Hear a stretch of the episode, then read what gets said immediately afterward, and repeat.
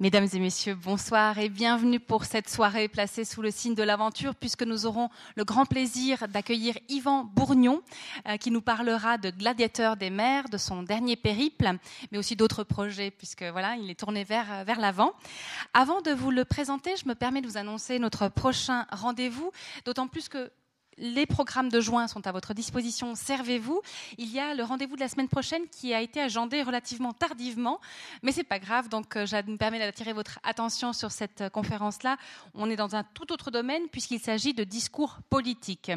À quelques jours des votations à la chaux de fond, ça nous faisait bien rigoler, on l'avoue, euh, de vous proposer cette conférence sur le discours des politiciens sur le thème du dévouement. Il en faut pour se lancer en politique. En même temps, c'est aussi une figure de style puisque dans le fond, un politicien, bah, est quand même payé. Donc le dévouement, euh, oui, mais quand même, il y a une contrepartie. Pour en parler, un professeur d'histoire moderne, Olivier Christin, qui est à Neuchâtel, mais aussi en, compagnie de Vincent Payon, euh, ancien ministre de l'Éducation nationale en France, philosophe expert aussi du discours politique. Bref, une bonne mise en jambe avant les votations du week-end qui suivront. Donc ce sera le jeudi 2 juin à 20h15. Sinon, je vous rappelle l'exposition qui se trouve derrière vous, à corps perdu. Euh, il s'agit de photographies réalisées par Gabriele Kirienti, un magnifique travail sur le corps des femmes, des vraies femmes, avec leurs défauts, avec l'âge, avec toutes ces joyeusetés, mais néanmoins un discours sur le vrai, à opposer peut-être à certains euh, magazines en papier glacé euh, qui nous agacent un peu, nous les femmes, de temps en temps. Euh, vous verrez donc il y a les tirages. Euh, les tirages, ce sont donc les corps des femmes. Et puis il y avait une première partie du projet réalisée à l'iPhone et qui est de très près comme ça des sortes de, premiers plans, de, gros plans sur des, parties de corps qu'on ne reconnaît même plus. Euh, c'était une première phase du projet, puis la deuxième avec les corps de ces femmes qui ne sont évidemment pas des modèles, mais des dames. Voilà, anonymes pour le coup, puisque on a préservé leur anonymat. J'aimerais adresser maintenant quelques remerciements. Tout d'abord à la librairie Payot, Payot Libraire, qui a joué les entremetteurs avec notre conférencier de ce soir. Merci beaucoup à Vincent Bellet, qui est aussi là avec euh, le livre d'Yvan Bourgnon, donc, bien sûr, n'hésitez pas, ce n'est pas encore fait à la sortie. Voilà. Et bien sûr, merci beaucoup à Yvan Bourgnon d'être là. Euh, ça a presque été un périple, celui-là aussi, que de venir jusqu'à la chaux de fond parce qu'il y a les grèves, parce qu'il y a pas mal d'obstacles, parce que voilà. Mais en tout cas, merci beaucoup à lui d'être euh, avec nous ce soir. Je suis vraiment très touchée. Alors, vous le connaissez tous, mais je me permets de vous donner quelques points de repère, euh, de vous rappeler que c'est un grand navigateur suisse, c'est assez rigolo de voir dans les bios françaises euh, parce qu'ici, il n'y a pas besoin évidemment de le rappeler puisque Yvan Bourgnon est né à la Chaux-de-Fonds. Euh, et qu'il garde un attachement avec, avec la Suisse euh, et cette ville. il est le frère cadet de Laurent Bourgnon, avec qui il a remporté la Transat en double euh, Jacques Vabre 1987. Laurent Bourgnon, comme vous le savez tous, qui a disparu en mer en 2015. Euh, et je dirais encore pour euh, Yvan Bourgnon qu'il est un spécialiste du catamaran de sport. Dans son livre, il rappelle plusieurs fois quel point il aime les petites structures.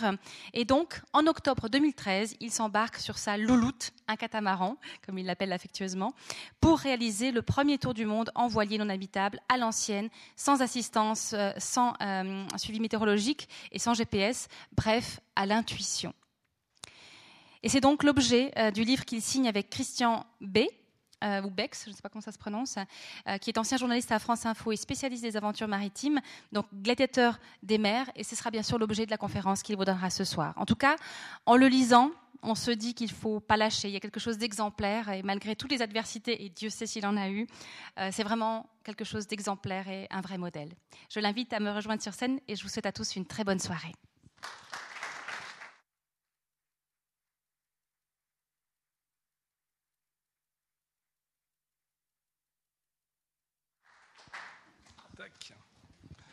Bien, bon, bonsoir tout le monde. Très heureux euh, d'être avec vous ce soir.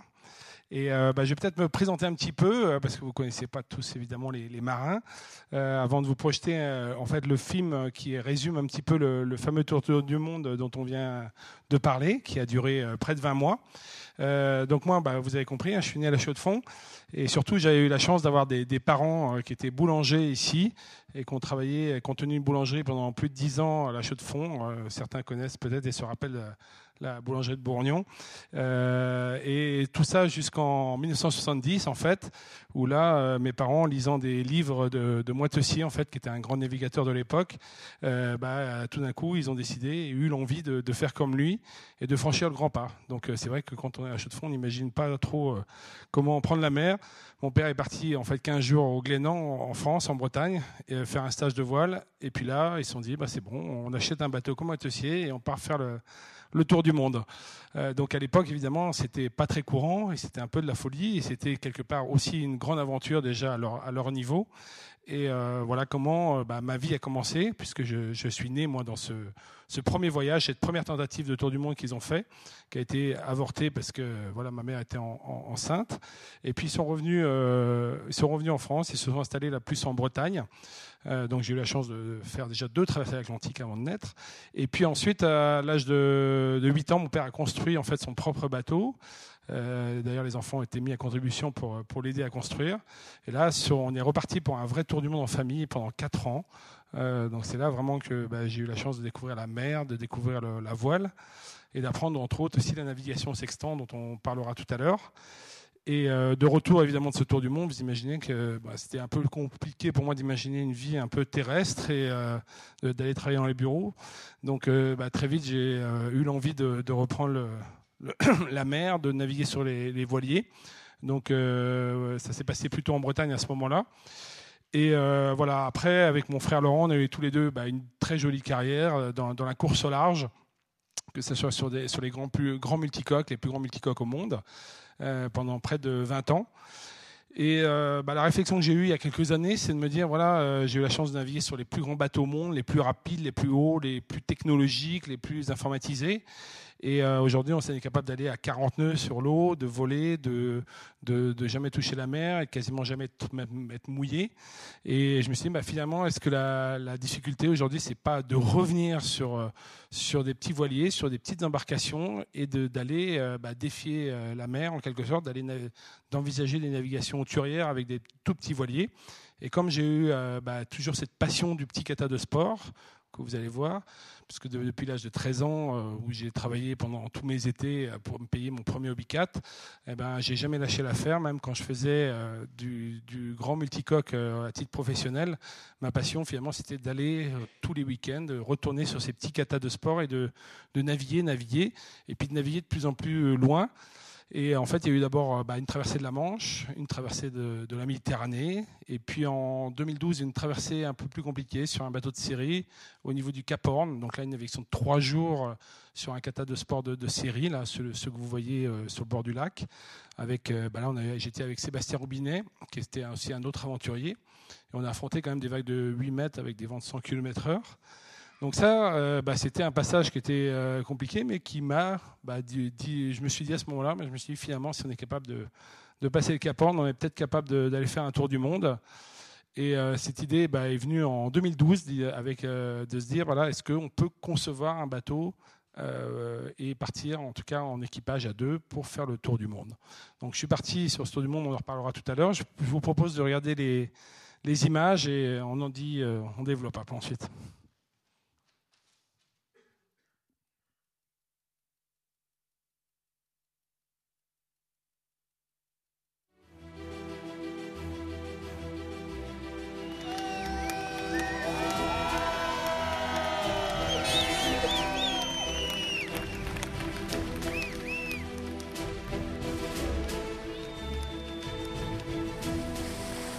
Me suis lancé il y a un an pour le premier tour du monde en voilier non habitable, sans GPS, sans météo et sans assistance. Une aventure humaine au plus près des éléments, en naviguant au sextant et à l'intuition.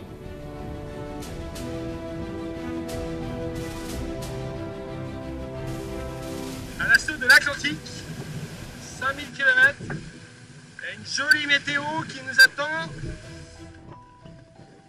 les pilotes automatiques fonctionnent, le bonhomme est en forme et j'ai la niaque. Ils sont pas beaux Ça donne envie d'aller se baigner avec eux, tiens. Magnifique. Ah, vous en voyez pas souvent des petits catamarans comme ça. Hein Celui-là ressemble un peu à vous, il joue comme vous. Hein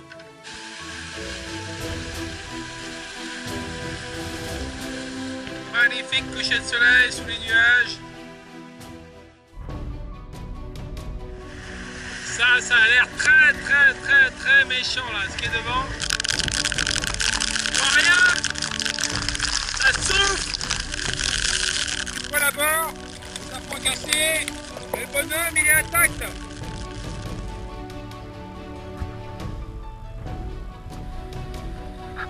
Oh ça c'est de la musique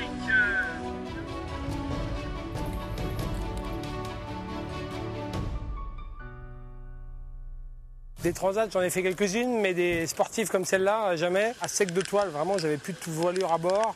Je me suis retourné, mais littéralement euh, comme une crêpe. Allez, pareil au décollage. Allez, il s'accroche, il s'accroche le petit, hein. Voilà ce qu'on appelle une vraie pétole. Eh ben, on n'est pas arrivé, hein. Je vais manger frais, je vais manger euh, volant, je vais manger des poissons. Et regardez la pêche du jour. C'est pas magnifique, ça? Chopé une installation euh, hier soir.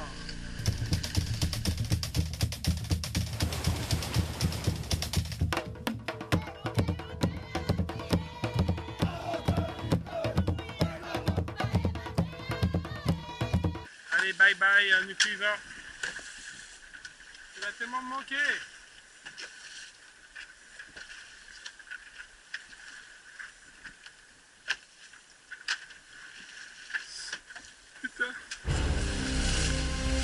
Ça bombarde à fond Elle est pas mal la vie sur les marquises et les toits Moutou Analysé parfait pour aller vite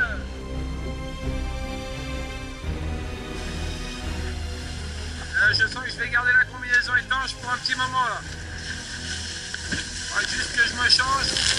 Ah.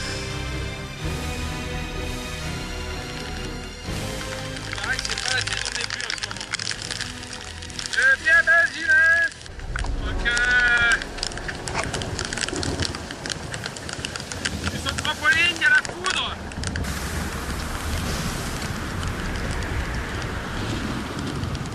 « 5 heures ce matin, enfin ça s'est calmé et là j'ai décidé d'aller me coucher.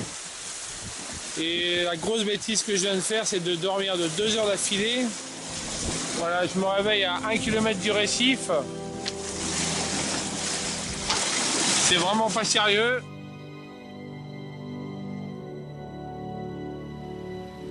Les Vanuatu, c'est vraiment une étape extraordinaire, beaucoup d'accueil, beaucoup de chaleur. Les gens sont vraiment très très gentils.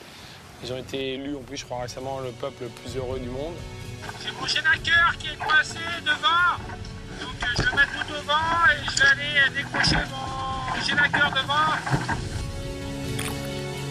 Ah la galère Ah parfois on mieux de rester le canapé, au coin du feu bordel euh, Je viens de tomber à l'eau là C'est la tempête, il y a 110 km h à peu près le bateau a enfourné sauvagement.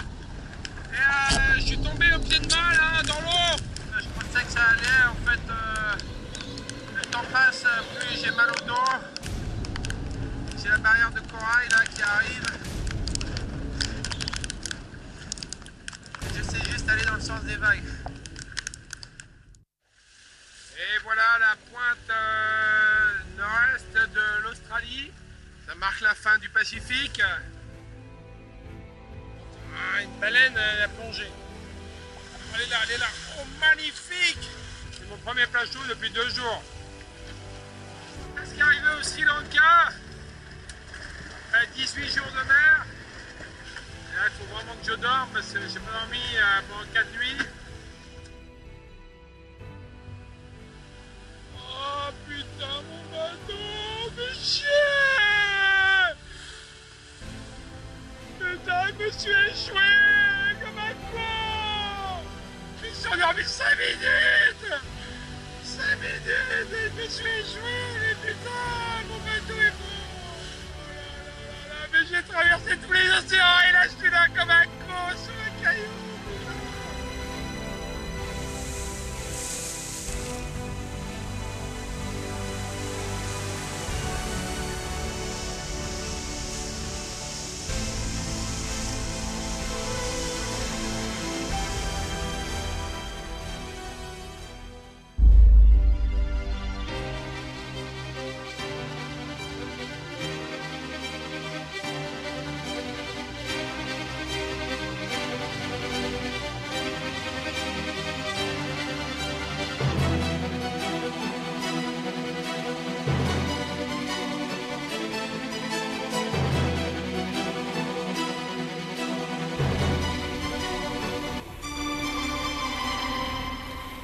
voici le nouveau Sri Lanka, avec un bateau reconstruit, partiellement en France, partiellement au Sri Lanka. Eh bien, je pars dans, juste dans une heure là sur l'eau, direction Djibouti. Après sept mois d'interruption, les essais m'ont montré que bah, le bateau était euh, bien, fiable et euh, voilà, je pars en toute confiance et super heureux de reprendre la mer.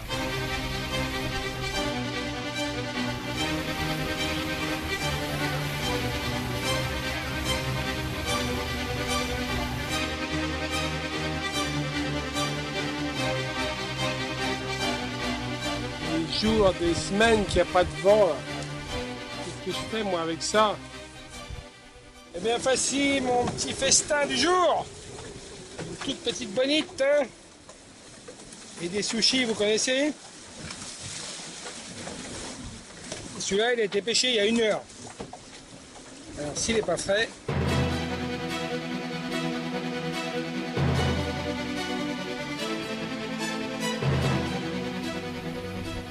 très heureux d'arriver ici à Djibouti euh, après 24 jours de mer. Comme vous le savez, il y avait les, pirates, une grosse frayeur euh, pendant une nuit au large de Socotra là, quand un bateau s'est approché avec euh, une voix arabe qui parlait assez violemment. J'étais très content d'être entouré des militaires qui m'ont vraiment encadré tout au long de, bah, de cette remontée du golfe d'Aden. Bateau Atlantis Télévision, il a tenu le coup. Et puis il est intact, surtout il est comme neuf. Donc je vais pouvoir attaquer la mer Rouge, qui est quand même pour moi l'étape la plus difficile de ce défi. Hein, là je vais vraiment cumuler euh, des vents contraires très forts, des obstacles avec les cailloux et puis surtout euh, un trafic maritime important. Puis l'impossibilité de choisir sa trajectoire. Voilà, je suis au milieu de la mer Rouge. Je viens de me réveiller.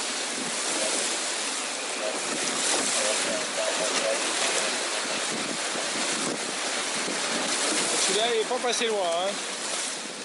35 nœuds de vent à peu près. Voilà, j'ai juste deux riz dans la grand voile. Le bateau, il avance tout seul à 10 nœuds. Et il se fait des petits surfs magiques. Voilà, ça c'est les conditions que j'aime. Voilà, ce que je croise souvent, c'est des plateformes pétrolières complètement euh, désaffecté. Apparemment, il, ne démantèle pas, il les laisse comme ça au milieu de la mer. Alors me voilà arrivé à Suez, enfin. Surtout heureux d'avoir fini avec cette mer rouge parce que j'ai eu toutes les difficultés, toutes les difficultés. Il y avait en gros une tempête toutes les 48 heures, des cargos, des centaines de cargos, des récifs partout. Et euh, d'être en vie là, j'ai l'impression d'avoir euh, d'avoir survécu un peu à tous les obstacles possibles et imaginables. Tous ceux que j'ai eu depuis le début du Tour du Monde, là, ils étaient réunis en une étape.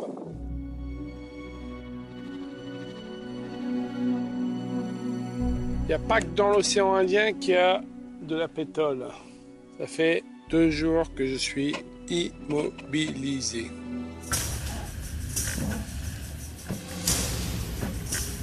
Euh, malgré ma vigilance, euh, le vent est arrivé soudainement et là j'ai fait une figure euh, comme j'ai rarement fait dans ce tour du monde.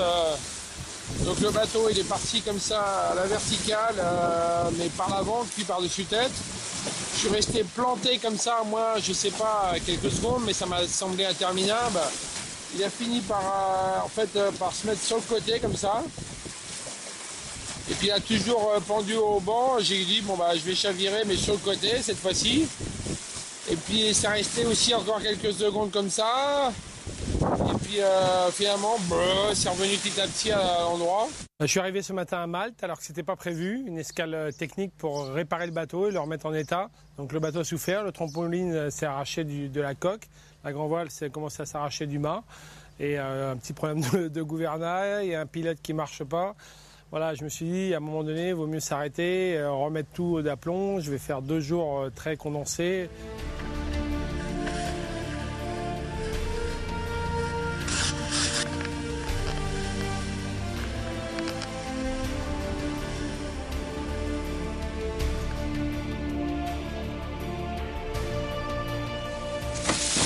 Voici euh, au rocher de Gibraltar euh, qui symbolise un peu la fin euh, de la Méditerranée et surtout le retour pour moi dans l'Atlantique. Que j'ai quitté il y a un an et demi à Panama.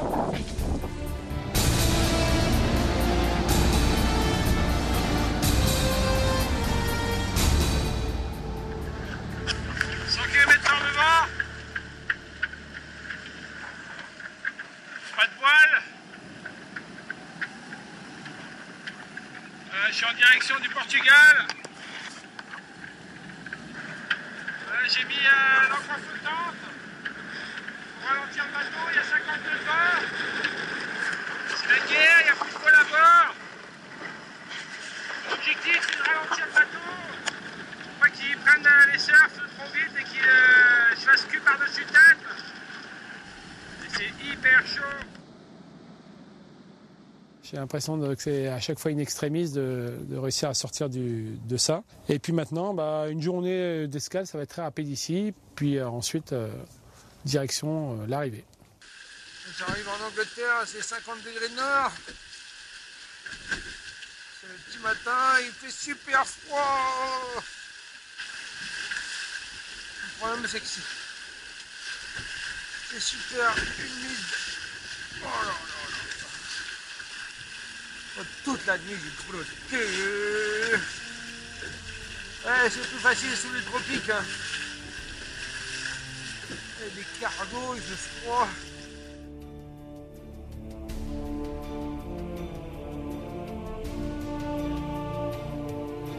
Dernier jour, j'appréhendais carrément l'arrivée. Et puis là, les dernières minutes, je me suis dit quand même, je vais retrouver mes proches, je vais retrouver mes, mes partenaires, je vais retrouver tous les gens qui m'ont aidé dans ce défi. Donc euh, franchement, je suis heureux de, revenir et de partager ça avec eux. Et puis il va falloir que je remette les pieds sur terre un jour quand même, parce que c'est beau euh, d'être un violon de mer, mais, euh, mais maintenant il faut partager cette aventure avec tout le monde.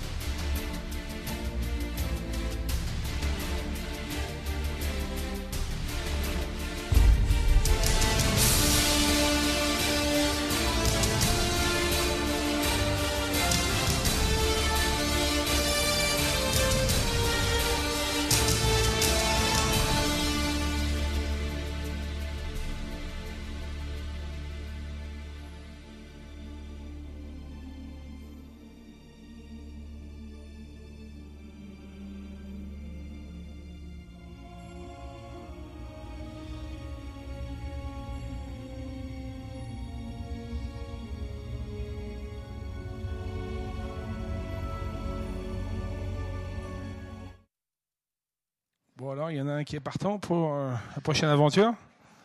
Hein? Non? Euh, Parce qu'en fait, euh, c'est ce que je vous disais tout à l'heure, hein, on n'était pas, j'étais pas tout seul au début de l'aventure. On était, euh, on était deux, en fait. Donc, c'est vrai que aussi petit qu'il soit, ce petit kata de sport, c'est fait pour naviguer à deux. Hein. Il y a des petits, finalement, catamarans de sport, on peut naviguer en tout seul sur le lac, mais en général, ce sont des bateaux qu'on mène à deux. C'est tout simplement parce qu'il y a très peu d'électronique et qu'il bah, faut bien toujours quelqu'un qui veille et qui barre. Et euh, mon équipier qui est, embarqué avec moi dans l'aventure depuis le départ, en fait, après 10 jours de navigation, arrivé aux Canaries, euh, le pauvre, il a perdu 10 kilos. Alors, le problème, c'est qu'il faisait pas, euh, faisait pas mes 100 kilos, il faisait 75 kilos. Donc lui, il n'avait pas vraiment de marge. Et quand il est arrivé aux Canaries, il était vraiment en, en déficience physique. Il était un peu malade en mer. Et donc, il a dû renoncer. Et là, ça a été un choix un peu particulier pour moi, quand même, de, aux Canaries. Moi qui n'avais jamais imaginé partir seul. Et Dieu sait si déjà en double, euh, on avait eu beaucoup de mal à, monter ce projet et surtout à réunir des partenaires parce qu'il y a évidemment peu de crédibilité sportive. Il y a peu de sponsors qui croyaient au défi, peu de, skippers aussi. Et donc, euh, tout d'un coup, je me retrouve tout seul aux Canaries. Et là, la crédibilité évidemment est encore moindre. à ce moment-là, en plus, il y a un partenaire qui quitte, le partenaire principal quitte l'aventure au moment où je lui annonce que je veux, je veux continuer tout seul.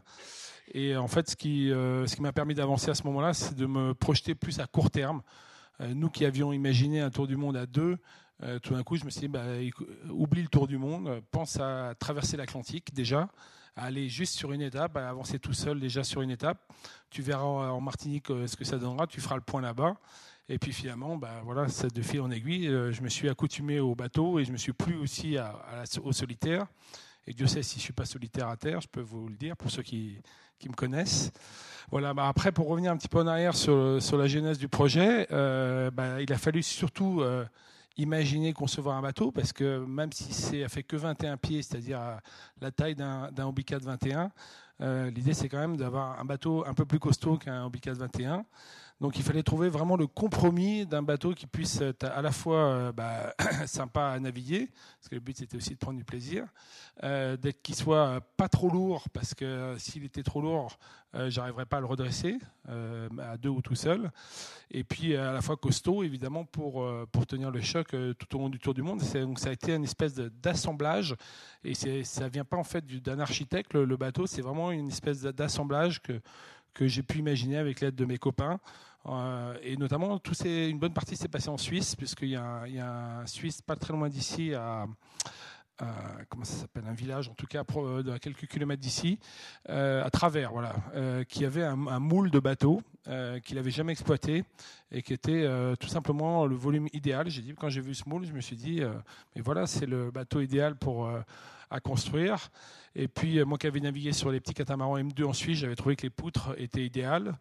Euh, voilà, quand j'ai vu le, le, trimaran du, Tour de France, le Diab 24 arriver, je me suis dit, ça c'est un mât super costaud, c'est ça qu'il me faut.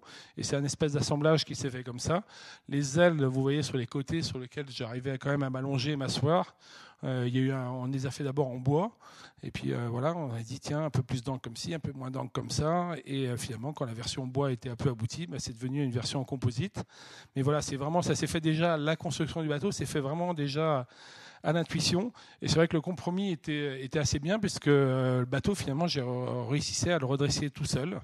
Alors au début on n'y croyait pas trop parce que quand on a fait les premiers essais au Sable d'Olonne juste avant de partir, le bateau n'arrivait pas à le redresser à, deux.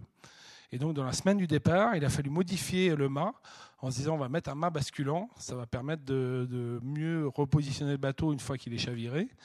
Et on a fait cette manip. On a même maté le mât, euh, on va dire, 2-3 heures avant le départ. Et c'est vraiment au milieu de l'Atlantique, la première fois que je chavire, où là, je me dis bon, bah, ça va être le, test. On va voir si le bateau. Euh, euh, revient à l'endroit. Donc euh, quand je chavire la première fois au milieu Atlantique, il y y a 100 km/h de vent à peu près. Euh, comme je le dis dans le, film, il y a plus de, je suis à sec de toile, il n'y a plus de voilure.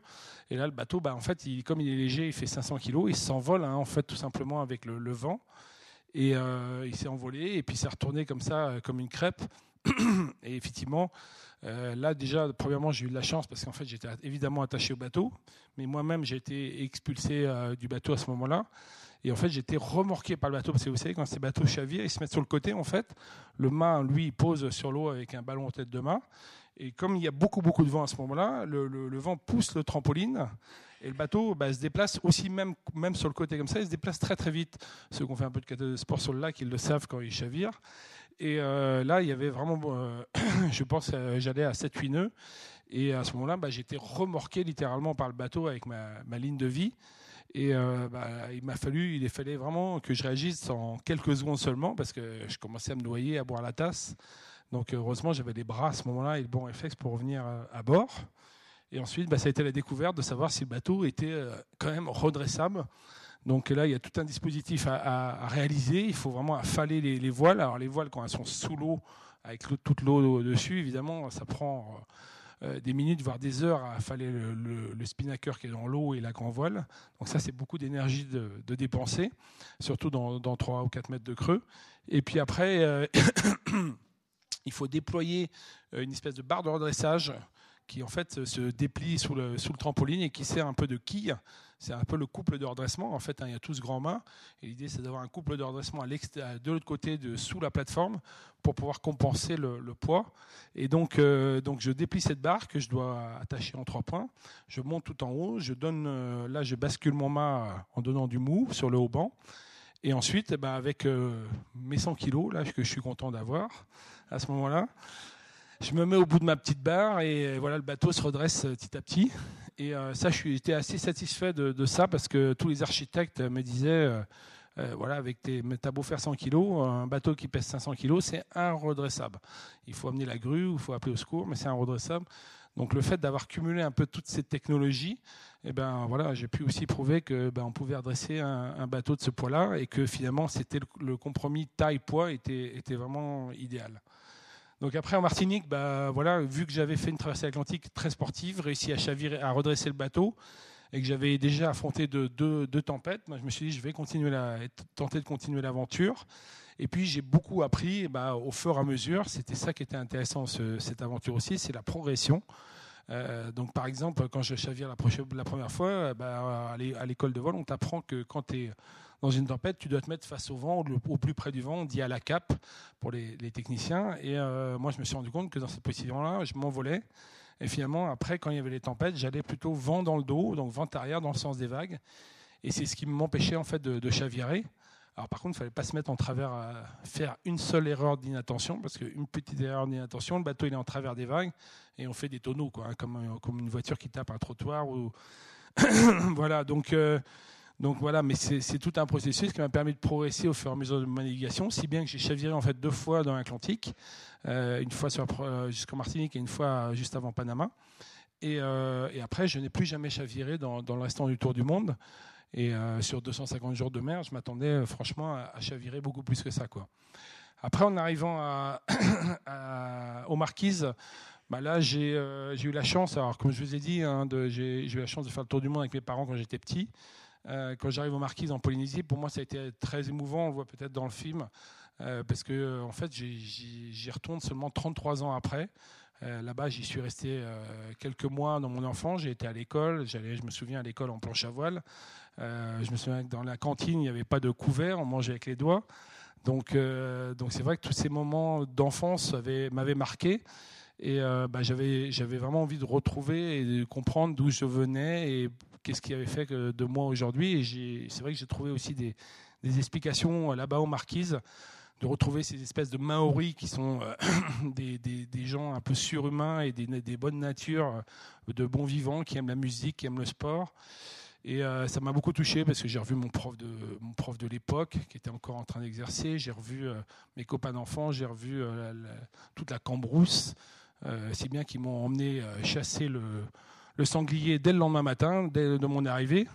Alors moi, je me suis dit, à la chasse, on y va à pied normalement quand on va chasser. Euh, c'est comme ça qu'on fait, sauf que là-bas, ils partent en courant chasser. Donc euh, c'est bien quand le terrain est plat, mais quand, comme il n'y a que des montagnes, donc euh, au bout d'une heure de course à pied dans la montagne, vous imaginez bien dans quel état je pouvais être. Et après deux heures de, pêche, de, course à pied dans la montagne, et à un moment donné, ils se sont cachés dans le maquis, là j'ai rien compris.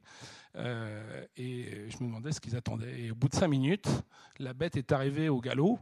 Et là, j'ai vu une scène surréaliste. J'ai vu quatre Maoris bah, se jeter sur le, sanglier, qui était pourtant qui passait là à, 20 km/h. Et puis le cinquième qui est arrivé avec le couteau et qui a séché la bête. Et là, je me suis dit, putain, je suis vraiment sur une autre planète. Hein, il n'y a vraiment que, que cet endroit-là pour, pour, vivre et voir ce genre de, choses. Et ça a été aussi ça, ce, tour du monde, ça a été de, de parcouru, moi qui avais fait beaucoup de compétitions, là tout d'un coup, j'arrivais aussi dans le voyage, dans la découverte. Et euh, ça paraît un peu curieux, mais un tel défi, finalement, sur 15 étapes, c'était 15 défis différents, puisqu'à chaque fois que j'arrivais, il fallait certes réparer le bateau, certes euh, cicatriser mes plaies, mais il fallait que je retrouve surtout l'énergie euh, pour, pour repartir. Et je dois avouer que là-dessus, j'ai eu beaucoup de chance parce que je dormais souvent chez l'habitant et je suis tombé à chaque fois sur quasiment sur chaque étape sur des gens exceptionnels qui m'ont accueilli, qui m'ont euh, fait vibrer, qui m'ont aidé à repartir, qui m'ont nourri. Et euh, du coup, bah, c'est toute cette énergie euh, auquel j'ai pu m'imprégner et qui à chaque fois me permettait de, repartir.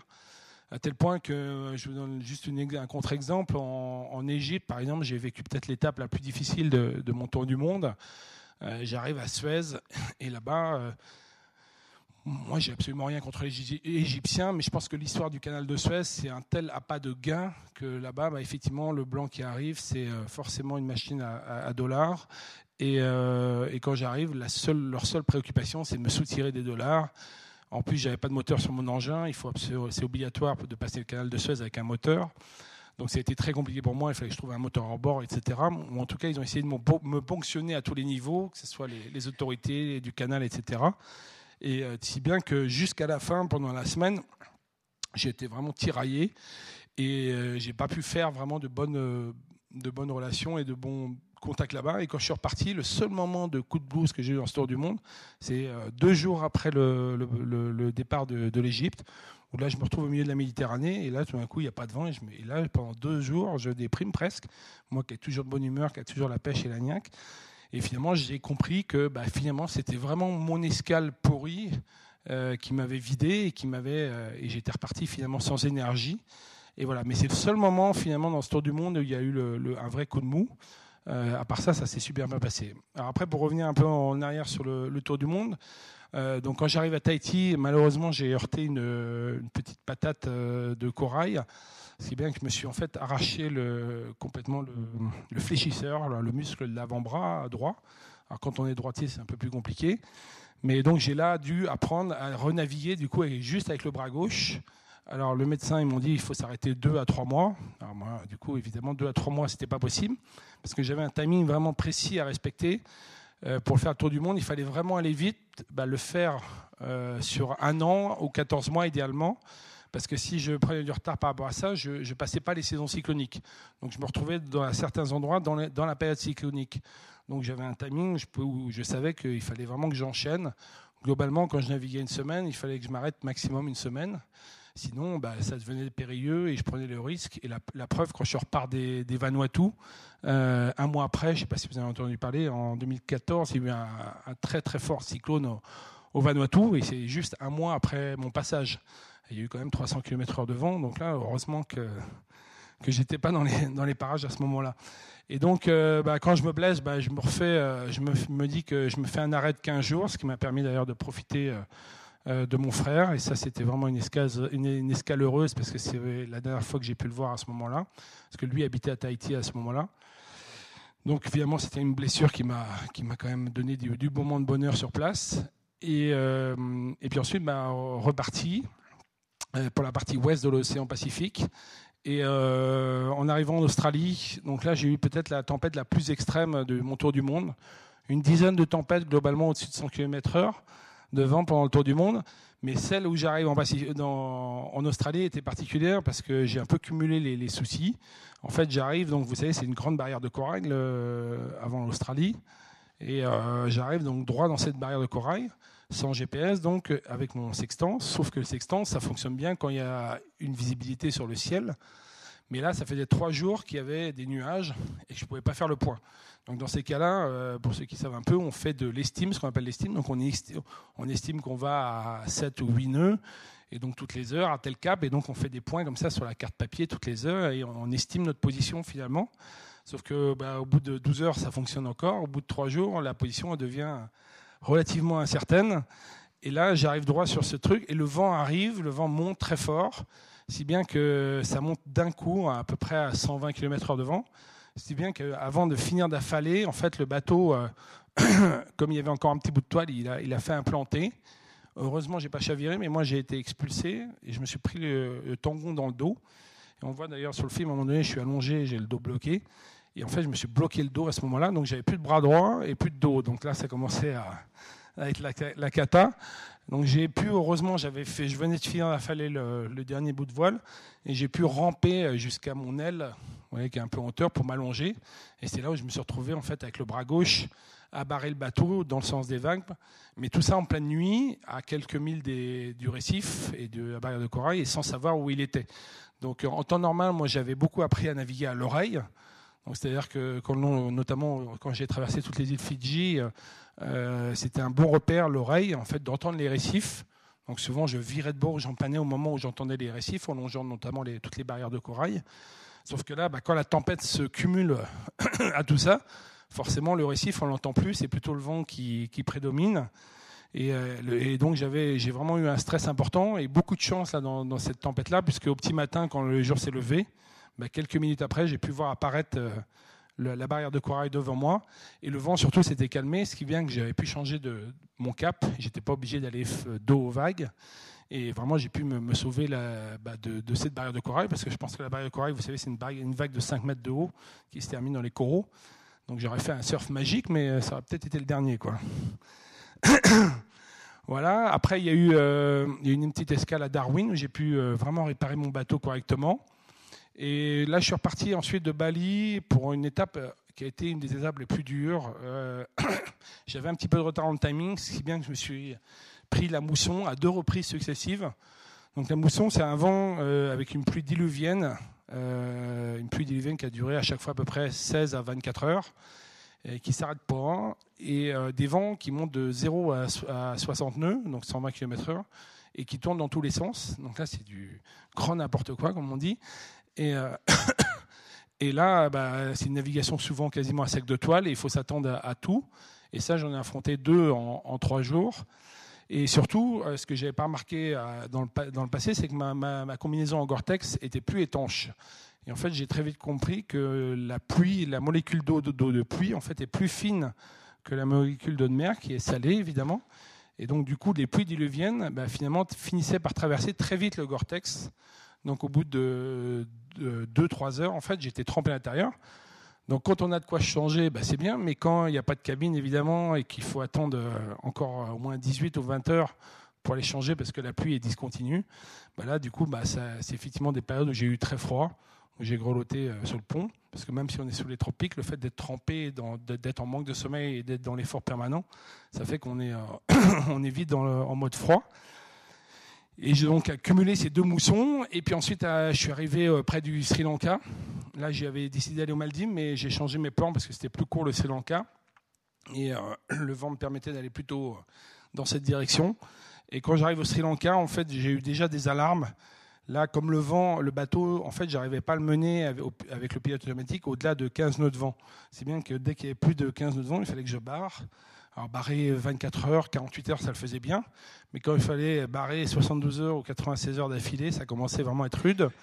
Donc là, j'ai fait des, j'ai commencé à faire beaucoup d'hallucinations.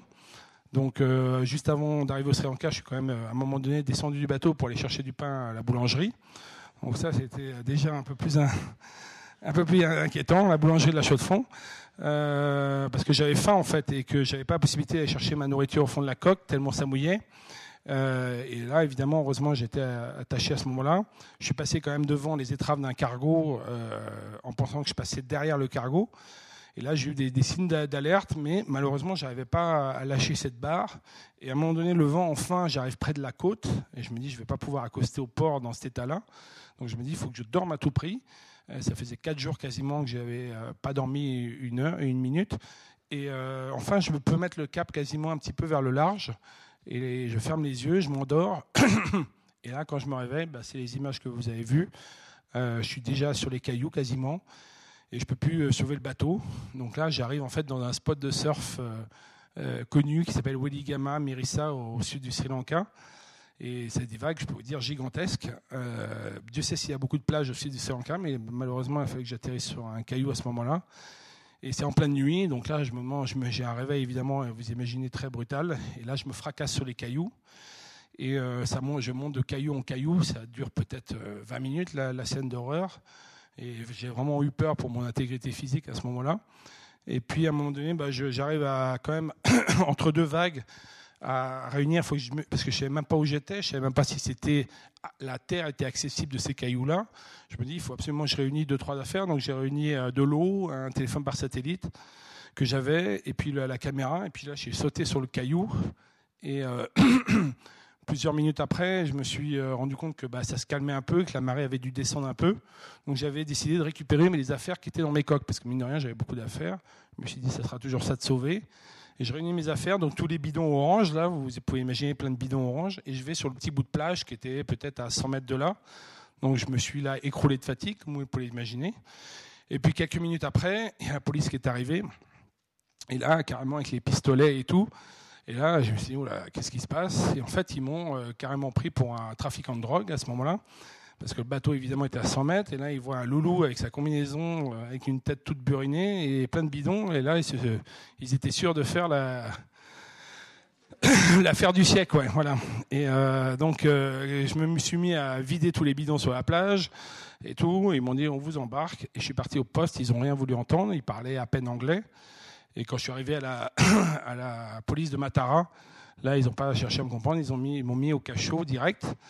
Et là, euh, bah, pour, la, première fois, moi, j'étais super content parce qu'en fait, j'étais sur une dalle de béton. Et ça bougeait pas, il y avait pas de, ça mouillait pas. Et euh, voilà, j'étais au sec. Donc, euh, donc du coup, je dormais. Euh, vous imaginez le coma après quatre jours sans dormir. Et les policiers ne comprenaient rien parce qu'ils venaient me réveiller pour l'auditoire. Et évidemment, je me rendormais au bout de 10 secondes. Quoi. Donc ils se sont dit, celui-là, il est drogué, il a un problème. Et voilà, donc ça a été compliqué l'auditoire parce qu'ils ont finalement, au bout de, de 24 heures de, prison, ils ont fini par faire sortir un autre gars de prison, qui était un Malaisien, parce que c'est le seul qui parlait anglais en fait. Il n'y avait aucun policier qui parlait anglais. Donc ils ont sorti un gars de prison et là on a pu faire enfin la, traduction et la, déposition. Puis là j'ai pu appeler le consulat suisse et, euh, puis enfin me sortir d'affaires. Sauf que malheureusement quand je suis revenu sur les lieux du, naufrage, bah, évidemment le bateau était à moitié, euh, à moitié cassé. heureusement on aurait pu récupérer euh, la moitié du bateau. Et à ce moment-là, moi je me suis dit que le défi était terminé. Puisque j'avais une hernie discale hein, suite à tous ces chocs répétés contre les cailloux. J'avais une hernie discale assez grave et le bateau était complètement détruit, en tout cas partiellement. Et euh, voilà, je me suis dit, bah, je vais rentrer à la maison, c'est fini. Quoi. Et puis là, il y a eu une impulsion en fait, des Sri Lankais au début. Les premiers Sri Lankais se sont dit, mais nous, on a un chantier naval là. C'était le seul chantier naval du Sri Lanka. Il était à 3 km du lieu du naufrage. Mais on va te réparer tes coques, tu vas voir, on va te réparer ton bateau, tu vas pouvoir repartir. Donc j'ai trouvé ça plutôt sympa. Euh, il y avait une bonne communauté là-dessus. Et puis quand je suis rentré en France, je me suis rendu compte pour la première fois en fait de l'impact qu'avait eu le défi dans le comment les gens avaient suivi. Parce que moi finalement, j'envoyais des informations, je téléphonais de temps en temps pour donner des informations, mais j'avais comme j'avais pas internet quasiment jamais, je ne savais pas du tout ce qui se passait en France et en, Suisse à ce moment-là. Et puis euh, bah, quand je suis rentré, je me suis rendu compte qu'il y avait une grosse communauté qui suivait le défi. Et euh, là, tout d'un coup, il y a une impulsion des gens, mais euh, il faut que tu fasses une campagne de crowdfunding, il faut que tu repartes, euh, voilà, c'est pas fini, machin et tout. Et moi qui avais trouvé l'énergie tout le temps pour repartir à chaque fois tout seul et avec l'aide des gens que j'avais sur les escales, là, tout d'un coup, c'est c'est vraiment bah, c'est l'impulsion est venue de l'extérieur quoi c'est vraiment les amis les sponsors les, les contributeurs de la campagne de crowdfunding qui ont qui m'ont redonné toute cette énergie et j'étais très heureux de, m'imprégner de ça. Et, en fait, c'est reparti très vite. En quelques semaines, on a réuni le budget, on a reconstruit le bateau. Euh, il y a eu 330 personnes qui ont donné quand même. Et, euh, et, puis on a reconstruit le bateau partiellement donc en France, partiellement au Sri Lanka, parce qu'ils avaient quand même une limite de compétences et surtout de temps. L'idée c'était de repartir quand même le plus vite possible. Et puis euh, voilà, on a en sept mois, bah, le, contrat a été rempli et j'ai pu, pu reprendre la mer. Quoi. Euh, après, sur l'étape euh, Sri Lanka, euh, ça a été l'étape la plus longue. Donc 24 jours de mer, pas la plus longue en distance, mais la plus longue en temps, parce qu'il n'y avait pas de vent, comme vous avez pu voir sur les images. Je suis quand même resté quasiment une semaine sans bouger. Et surtout, les températures commençaient à être très chaudes. C'est la région la plus chaude du monde. Donc j'avais des températures entre 40 et 45 degrés. Et comme je ne pouvais pas emmener plus de 50 litres d'eau à bord, parce que sinon le bateau était trop lourd, il fallait vraiment, bah, avant je comptais sur l'eau de pluie pour, me, boire, mais à partir de ce moment-là, il n'y avait plus d'eau de pluie, donc il a fallu que je pompe. Donc c'était un espèce de dessalinisateur qui transforme l'eau de mer en eau douce.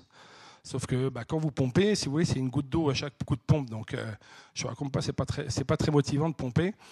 Euh, puis quand vous avez rempli une bouteille d'eau au bout d'une heure et demie, bah, on, boit forcément la moitié, hein, parce que tellement on est, on est essoufflé.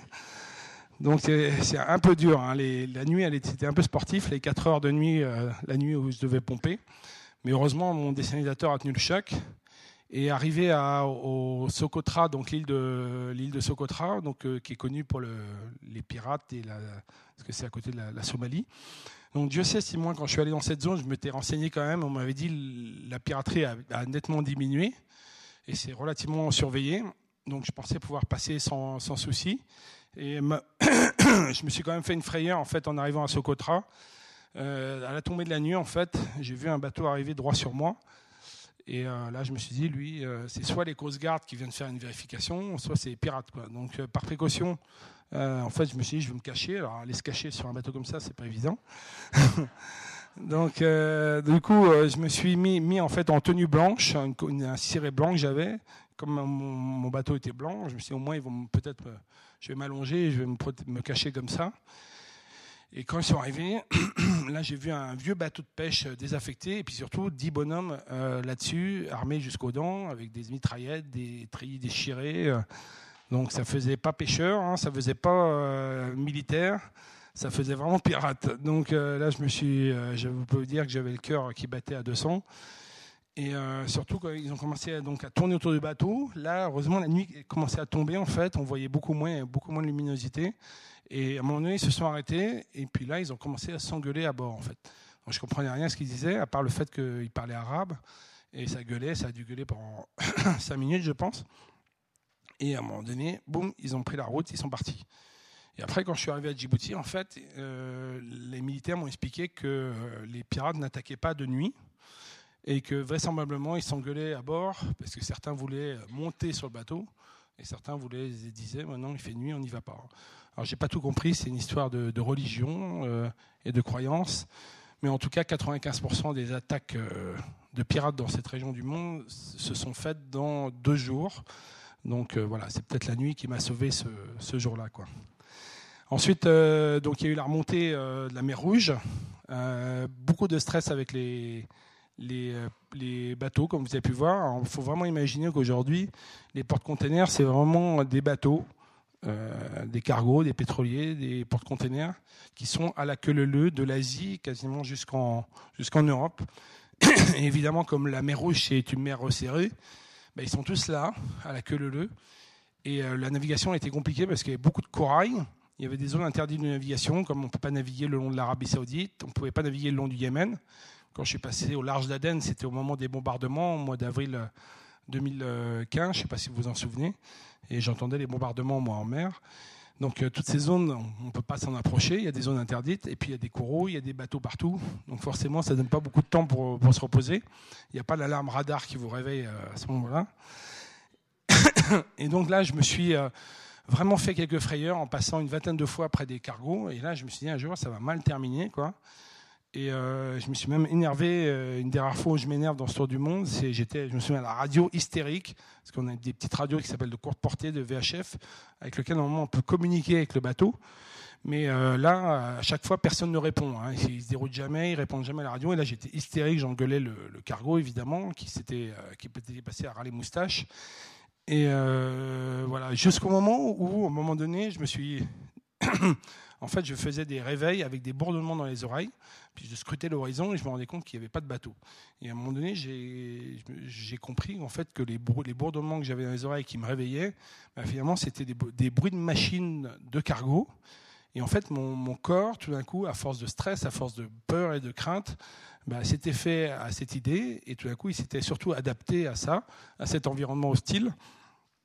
Et tout d'un coup, bah, je me suis rendu compte que en fait, dès qu'il y avait un bateau qui s'approchait, naturellement, mon, mon, réveil se faisait, j'entendais le bruit de ces machines. Et ça m'est arrivé quasiment une fois sur deux où le bateau, je ne le voyais pas à l'horizon, mais je l'entendais déjà arriver. Quoi. Et bah, pour vous dire qu'on voilà, on est capable de développer, euh, je pense, à partir du moment où on se met en danger, on est vraiment capable de développer euh, bah, son, son, intuition au maximum, surtout dans ces moments-là. Et euh, voilà. Et donc ça, ça m'a quand même sauvé la vie, je pense par la suite. Il y a eu juste deux, euh, deux grandes alertes. Euh, il y en a une en Sicile où j'ai vraiment carrément touché un bateau de pêche, mais j'étais heureusement à l'allure très très lente et il était en bois et en fait j'ai touché parce qu'il était à l'arrêt tout simplement mouillé en train de pêcher. Et comme il n'avait pas de bruit de moteur, forcément je n'ai pas entendu. Mais là il n'y a pas eu de dégâts ni d'un côté ni de l'autre. Et puis ensuite une des plus grosses frayeurs, ça a été au détroit de Gibraltar où là, carrément, donc je commence à voir ce bateau arriver, ce pétrolier. Et là, je voyais feu rouge, feu vert. Et là, j'ai dit, bon, à lui, il est pour moi. Et puis au bout d'un quart d'heure, toujours feu rouge, feu vert. Euh, et puis là, il s'approchait dangereusement. Et quand on voit feu rouge, feu vert tout le temps, c'est pas bon signe. Hein. Euh, c'est normalement de voir qu'une couleur hein, passer. Et, euh, et, là, bah, il, s'approchait dangereusement. Et là, je me disais, bon, bah, lui, je vais me le faire. Il n'y a pas le choix, quoi. Alors, j'avais gardé mon spi, ma grande voile, pour essayer d'évoluer le plus possible. Il n'y avait pas de vent du tout. Mais donc, je me suis dit, s'il y a un tout petit peu d'air, peut-être que j'arriverai à m'extraire de son étrave. Et jusqu'au bout, j'y ai cru. Sauf que bah, quand il est arrivé, je pense à 15, à plus de 15 nœuds, le spi s'est accroché dans le cargo, dans la paroi du cargo. Et là, le spi s'est déchiré, ouvert en deux. Et là, je me suis dit, c'est la fin. Sauf que, bah, encore une fois, j'ai eu un peu de réussite. Euh, le spi s'est juste déchiré, mais c'est pas accroché au bateau. Si bien que bah, le spi voilà, est resté sur le côté bateau. Et euh, j'ai longé en fait toute la paroi en pleine nuit de de ce, de paquebot. Donc pendant deux minutes, vous imaginez la frayeur hein, de voir ce mur défiler à 15 nœuds. je pouvais le toucher quasiment avec les, mains. Et euh, voilà, donc là, ça a été, la, je pense, une des dernières grandes frayeurs de, de, ce tour du monde. Et puis ensuite, eh ben voilà, une belle arrivée, comme vous avez pu voir, à Ouistreham. Voilà.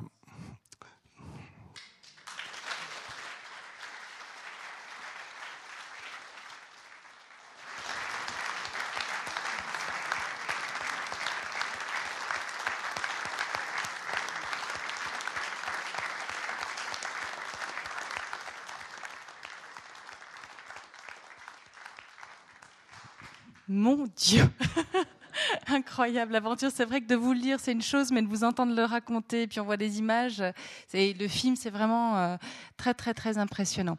On a du temps devant nous pour des questions. Ça commence tout de suite, même pas besoin de vous. Merci de m'avoir donné la parole. Une, de mes grandes questions quand on voit les, films sur la course autour du monde en solitaire, moi, c'est le sommet. Je suis médecin, puis j'aimerais savoir Comment, comment est-ce qu'on apprend euh, Vous avez des, on apprend à ne pas dormir parce qu'il faut bien dormir à peu près 7-8 heures par jour, sinon, comme vous dites, on a des hallucinations. Mais est-ce qu'on apprend ça, à dormir 20 minutes, ensuite euh, arrêter pas de redormir quelques heures plus tard 20 minutes, pour que le compte soit quand même au bout de la journée à peu près 5 ou 6 heures? Alors tout à fait. Moi, je pense que le sommeil, ça a été euh, peut-être une des, sur le plan physique, une des difficultés les plus importantes dans ce défi, hein, parce que je vous ai dit tout à l'heure, je suis resté à peu près, je pense, une dizaine de fois autour du monde où il a fallu que je ne dorme pas complètement pendant 72 heures. Et Dieu sait si c'est dur la lutte contre le sommeil, hein, surtout euh, pour passer du deuxième au troisième jour. Et euh, je pense que le fait d'avoir fait de la course au large et surtout d'avoir étudié en fait le sommeil quand j'étais jeune, ça m'a beaucoup aidé. Donc j'étais un des premiers avec l'Hôtel Dieu de Paris, euh, Damien Léger et Bertrand Lagiclet à, faire des études sur le sommeil. Donc j'ai vraiment été carrément à l'école, euh, apprendre le sommeil. Et puis surtout, j'ai fait des expériences euh, sur le sommeil qui étaient intéressantes. À l'époque, en fait, on avait des électrodes sur la tête. Et au-delà de ça, en fait, j'avais embarqué avec moi le, le professeur à l'époque. Et en fait, il est, pendant 15 jours, il a vraiment tout noté. C'est-à-dire qu'il notait euh, les positions dans lesquelles je dormais, il notait la température, il notait ce que je mangeais, il notait s'il faisait froid, il notait euh, les conditions de navigation, et tout ça minute par minute. Et c'est vrai que quand on a dépouillé en fait, bah, ce qu'avait enregistré l'appareil euh, au niveau du sommeil, donc savoir si j'étais en sommeil lent, profond, paradoxal, dans les rêves, etc., et quand on avait comparé ça avec le journal de bord que lui avait tenu minute par minute, évidemment, on a pu tirer des conclusions super intéressantes, euh, comme les conditions, comme euh, bah, quoi manger avant d'aller dormir, quoi ne pas manger quand on veut lutter contre le sommeil, euh, comment gérer l'obscurité, comment, quelles sont les portes de sommeil idéales. Donc il y a des moments favorables, chaque humain a ses portes de sommeil qui sont différentes. Donc il y a des moments privilégiés dans la journée où on dort mieux que d'autres. Euh, donc moi, c'est assez classique, c'est plutôt début de nuit, fin de nuit, début d'après-midi. Mais par exemple, Yves Parlier, notre navigateur, on lui a conseillé de dormir que la journée, parce que la nuit, il récupérait pas. Donc euh, c'est vrai que pour ça, on n'est pas du tout à égalité. Et euh, après, bon, a, chacun ses difficultés. Moi, j'ai une, j'ai une particularité, je pense depuis toujours, c'est que je m'endors très facilement, en quelques secondes, et dans n'importe quelle condition. On peut mettre des sauts dans la figure, on peut crier dessus, je peux dormir à côté d'une enceinte où il y a 90 décibels. Euh, et, je m'endors quoi qu'il arrive. Mais par contre, j'avais un peu plus de mal sur le réveil. J'avais pas forcément du mal à me programmer, donc ça j'ai dû faire de la sophrologie, des choses comme ça, de, la programmation, pour apprendre à, me programmer dans mon réveil. Mais très vite, on, file de l'eau, et surtout sur ce type de bateau, en fait, ce qui vous réveille, c'est le bateau. En fait, c'est le comportement du bateau. En fait, donc euh, c'est le chariot de grand voile qui, qui, fait des bruits au milieu. Ça veut dire qu'on est trop vent arrière. Le phoque qui euh, claque et qui revient plein dans l'axe, c'est qu'on est trop près du vent. Euh, le vent qui, qui fait tel bruit à travers la mâture, bah, ça, veut dire que le vent monte. Et il y a des tas de bruits, des tas de sensations comme ça et de, vibrations. Parce que moi, sur un petit bateau comme ça, tout le bateau me transmettait évidemment euh, dans mon corps, évidemment tout, tout, ce qui pouvait se passer. Et ça, bah, c'était des indicateurs euh, pour me réveiller. Et en fait, ce qui a été particulier dans ce défi, c'est que ce que moi j'avais appris en compétition, c'était de dormir plutôt par tranche de 35-40 minutes pour essayer de faire un cycle complet. Sauf que là, bah, très vite, je me suis rendu compte, à part quand il n'y avait pas de vent, que je ne pourrais jamais faire un cycle complet. Et donc là, j'ai dû vraiment euh, gérer ce qu'on appelle le micro-flash, le sommeil micro-flash, et donc de dormir vraiment euh, bah, ce qu'on peut et prendre ce qu'on peut. Donc euh, c'était parfois une minute, parfois deux minutes, parfois cinq minutes. Mais si je réfléchis bien, c'est quasiment, très rarement, au-dessus de 15 nœuds de vent en tout cas, quasiment jamais plus de 15 minutes d'affilée. D'ailleurs, je le dis dans le film, je ne sais pas si vous avez vu, à un moment donné, je m'en suis endormi deux heures. C'était quasiment un record pour moi de m'être endormi deux heures à ce moment-là. Euh, et, c'était de toute façon trop dangereux parce que, en fait, le bateau, il est tellement sensible au chavirage, il, chavire aussi facilement qu'un petit obicat qu'on voit sur le, lac. Donc, je ne pouvais pas me permettre, c'est-à-dire s'il y avait un moins de changement de vent, de, de mer, etc., il fallait que j'intervienne sur le bateau. Donc, euh, du coup, bah, j'ai été obligé de me réveiller à chaque fois. Donc j'ai vraiment appris au fil des navigations à, à, choper bah, la moins de minutes de sommeil possible. Après, je pense combien sur, par tranche de 24 heures? Je pense à peu près 3 à 4 heures euh, par tranche de 24 heures en moyenne. Mais, et exceptionnellement, effectivement, j'ai aussi appris à gérer pour que quand il n'y a pas de vent, bah, je faisais des cures de sommeil. Je pense même il y a des jours, peut-être j'ai dormi 8 heures quand il n'y a pas de vent. Et puis comme ça, j'étais rechargé en énergie. Et quand il y avait au contraire beaucoup de vent, bah, ça m'arrivait de ne pas dormir deux jours d'affilée et de gérer un sommeil très court. Mais c'est vrai que j'étais très très souvent en, en, dette de sommeil et que c'était euh, voilà, du coup très dangereux parce que vous l'avez vu, au niveau de la vigilance, on devient moins, moins, moins attentionné finalement l'accident Sri Lanka, bah, c'est ça. quoi. C'est, euh, j'ai tellement pas eu la possibilité de gérer mon sommeil dans, les jours qui ont précédé que je suis arrivé dans un état de fatigue euh, complètement dément. Est-ce que vous avez l'impression, après avoir vécu ça, que vous avez vécu euh, l'expérience la plus radicale, la plus extrême? Ça a été l'expérience la plus radicale de toutes celles que vous avez vécues auparavant? Oui, je me dirais peut-être la plus dangereuse, oui, c'est sûr. Après, j'étais pas allé chercher forcément le danger absolu. Je suis pas, malgré que c'était très dangereux, je pensais pas notre euh, motivation première. Je pense que les, grands alpinistes que vous avez peut-être déjà rencontrés aussi, euh, ils vont là-haut, ils y vont pas pour le danger, ils y vont pour la beauté du paysage, pour l'effort physique, pour, des tas de choses comme ça. Pas c'est le danger malheureusement qui est là. Mais c'est sûr qu'aujourd'hui, je sais qu'il ne faut pas que j'y reparte une deuxième fois. Je sais que j'ai euh, échappé 4-5 fois vraiment de près dans cette expédition. Donc euh, voilà, il ne faut pas s'exposer non plus de manière insensée. C'était 20 mois d'aventure, 250 jours de mer. Donc forcément, plus on est sur l'eau dans, ces conditions, plus on, s'expose euh, au danger.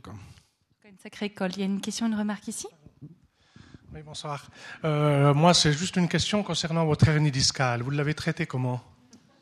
C'est une, une, bonne question, en fait. Euh, euh, quand je suis arrivé, on m'a dit il faut opérer, mais bon, ça va faire un an de rééducation. J'ai été voir un deuxième, il m'a dit la même chose. Et puis, troisième, il m'a dit mais de toute façon, tu n'as rien à perdre. Fais, fais toi, on va faire un programme d'entraînement de malade. J'ai vu aussi un médecin du sport à ce moment-là, que je connaissais bien. Et voilà, tu vas te faire de la rééducation, tu vas te faire du gainage, tu vas te faire de la musculation. Et puis euh, voilà, tu as une petite chance que l'hernie discale se résorbe. J'étais pas dans le stade non plus le plus extrême de, de l'hernie. Euh, et donc c'était un pari, effectivement aussi. Hein, donc, euh, mais ça m'a, je pense que le fait d'avoir cette campagne de crowdfunding qui réussit et d'avoir tout ce monde autour de moi, je pense que ça m'a aussi ultra motivé pour que moi je revienne au niveau. Et c'est vrai que pendant que le bateau se construisait, ben moi à côté, deux, trois heures par jour, je menais ce, combat pour, pour me rééduquer. Et puis, parce que vraiment, pendant un mois et demi, je marchais comme ça. Quoi. Donc, c'est sûr que c'était aussi un vrai challenge de ce côté-là. Mais finalement, le bonhomme, il s'est remis en, même, en, état en même temps que le, bateau. Et, voilà, tout ça, c'est reparti de, de plus belle on sent la dimension 1-1, comme ça, il y a toujours le, parallèle entre l'homme et le bateau. Il y a une autre question, remarque ici? Oui, bonsoir. Est-ce que votre trajectoire était suivie de, à, terre? Alors effectivement, moi j'avais pas de GPS, mais il y avait un tracker euh, GPS, euh, une boîte noire, hein, qui envoyait la position à terre. Donc il pouvait suivre euh, sur un site internet l'évolution du bateau toutes les 15 minutes. Si bien d'ailleurs qu'au Sri Lanka, quand je me suis échoué sur un caillou et que le bateau s'est arrêté d'un seul coup, ils ont pu le voir tout de suite et ils étaient forcément très inquiets. Et, euh, par contre, la boîte noire, elle m'a pas suivi jusqu'en prison. Donc du coup, euh, forcément, quand ils sont arrivés, ils ont vu un bateau euh, avec personne à bord et donc ils étaient un peu inquiets. Hein. Le micro arrive en hauteur. Après, il y a eu le, effectivement la, navigation, on n'a pas parlé, mais c'était sans aussi, sans assistance météo. L'idée, c'était vraiment de naviguer à l'ancienne et de ne recevoir aucune information de l'extérieur parce qu'évidemment aujourd'hui on est très assisté dans, notre navigation. Et euh, Dieu sait si aujourd'hui, avec des bateaux qui vont aussi vite que cela, euh, en fait, quand on reçoit vraiment les bonnes informations météo avec des prévisions à 10 jours, ben, on est quasiment, on peut faire aujourd'hui le tour du monde. Moi, j'ai rencontré des plaisanciers qui avaient fait, qui étaient rendus à leur deuxième tour du monde et qui m'expliquaient qu'ils n'avaient jamais eu de tempête du tout. En fait, parce que effectivement, avec euh, euh, les prévisions météo, bah, tu pars du port ou tu pars pas. Et puis quand tu pars, même si tu reçois les informations par satellite, bah, tu contournes, tu modifies ta route et tu évites les, dépressions et les, tempêtes. Donc évidemment, moi je me suis les dix tempêtes que j'ai affrontées là, forcément, je les ai affrontées parce que j'avais pas ces, ces informations météorologiques. D'ailleurs, par contre, il y a des gens qui vous ont rejoint euh, pendant votre tour du monde parce qu'ils vous suivaient et puis ils ont pu calculer plus ou moins votre trajectoire, c'est juste? Tout à fait, oui. Euh, j'avais rencontré un couple suisse euh, par hasard en pleine mer. En fait, je partais de Tahiti, j'allais à Rayatea. Et au large de Wainé, tout d'un coup, je vois un bateau arriver droit sur moi, un catamaran de croisière. Et en fait, tout d'un coup, j'ai vu le drapeau suisse. Et c'était des Suisses qui, avaient qui me suivaient depuis le début de l'aventure et qui, justement, grâce à ce tracker GPS, avaient pu calculer leur route. Et le matin, ils avaient décidé euh, voilà, de se dire tiens, on va aller retrouver Yvan en pleine mer. Et donc, on s'est retrouvés genre, en plein milieu de l'après-midi, en pleine mer. On voyait à peine la côte et euh, ils étaient juste venir euh, dire bonjour, en fait, et me saluer. Et puis après, ils sont retournés dans le port où ils étaient le, matin. Mais j'ai trouvé ça très sympa de, croiser un couple de Suisses comme ça, en, pleine mer, au milieu de la Polynésie. On a une question de remarque ici?